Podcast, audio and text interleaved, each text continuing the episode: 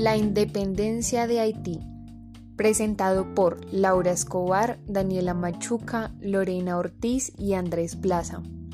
Haití fue la segunda colonia americana en independizarse después de Estados Unidos, la tercera república del mundo moderno y quizás la única insurrección esclava finalizada en forma exitosa. En su experiencia haitiana, se entremezclaron la revolución social y la lucha anticolonial por la independencia contra tres grandes potencias europeas como son Francia, Inglaterra y España. Al poco tiempo de su independencia, la sociedad haitiana realizó diversos experimentos para establecer un nuevo régimen político y sistema socioeconómico. A continuación conoceremos las causas, hechos y consecuencias que llevaron a la independencia de Haití. Bueno, para poder empezar a hablar sobre la independencia de Haití, tenemos que tener en cuenta la fecha de 1789, que fue cuando la Francia revolucionaria proclama la Declaración de los Derechos del Hombre y del Ciudadano. Debido a esta declaración en 1790, los mulatos y los negros de la isla de Santo Domingo Cansados de sus colonizadores, empiezan a gestar una revolución que iba a terminar con la independencia de Haití. Cabe resaltar que fue una guerra muy sangrienta por parte de los negros y los blancos. La Francia revolucionaria decide tomar el control de la colonia de Santo Domingo, pero debido a la revolución que existía en la misma colonia, el general Jean Jacques de Salins proclamará la independencia de Haití y se erigirá como emperador de que ejerce un poder tiránico y decreta el exterminio de toda la población blanca no útil para su interés, será asesinada en 1806. Tras su muerte, la isla de Santo Domingo se divide en dos bandos, la parte sur gobernada por el mulato Alexandre Petion y la parte norte por Henry Christophe, de raza negra, que impone de una manera despótica su mandato hasta 1820, año de su suicidio.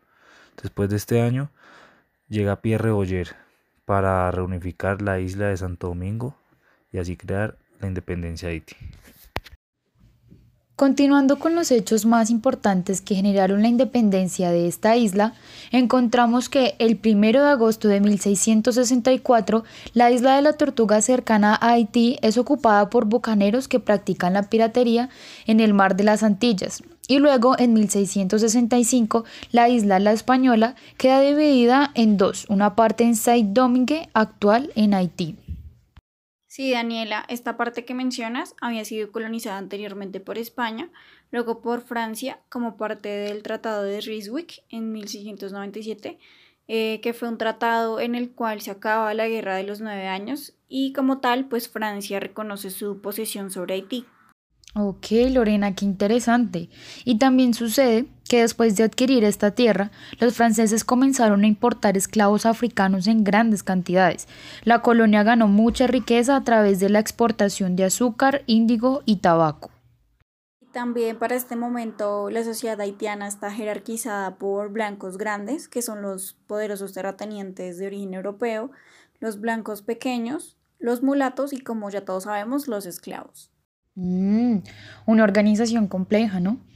Y también en 1789 estalla la Revolución Francesa donde surgen las ideas de igualdad, libertad y fraternidad.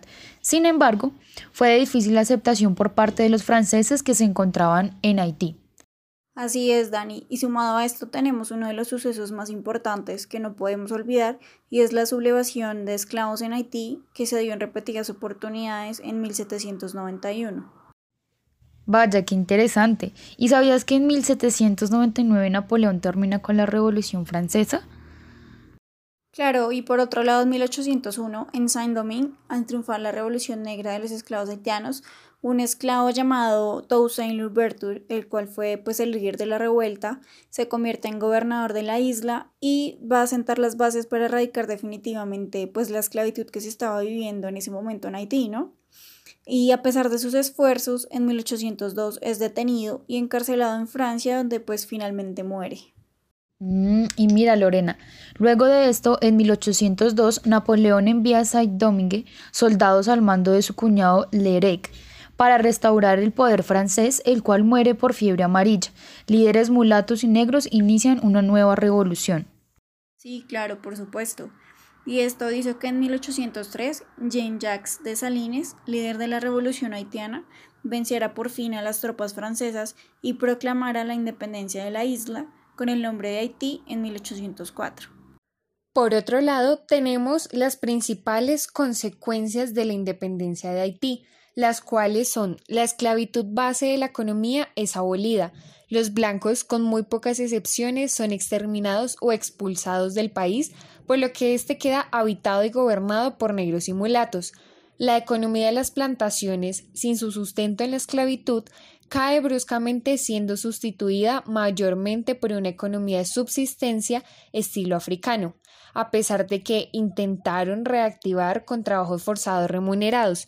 Este país sufre un largo periodo de aislamiento internacional promovido, fundamentalmente por las potencias europeas, Francia y los Estados Unidos, que no admitían la existencia de una nación gobernada por ex-esclavos, lo que implicaba una amenaza para sus propios sistemas esclavistas. Fue la segunda nación libre en América y la primera en Latinoamérica. Fue la primera república negra y una de las pocas rebeliones de esclavos culminadas con éxito. Haití ayuda a Simón Bolívar para el proceso de independencia a, cambio de la libertad de la población esclava, la abolición de la esclavitud en 1789. La población haitiana se reducirá gracias al alto número de muertos y refugiados de 520.000 a 350.000 al momento de finalizar la guerra. La fundación de la República Haitiana en 1804, Toussaint Louverture quedó al frente como dirigente de Haití.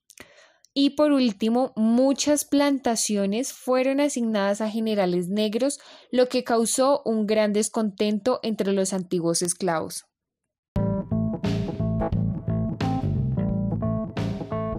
Y con ello concluimos la historia del proceso de independencia de esta importante isla, Haití. Muchas gracias por su atención. Hasta una próxima.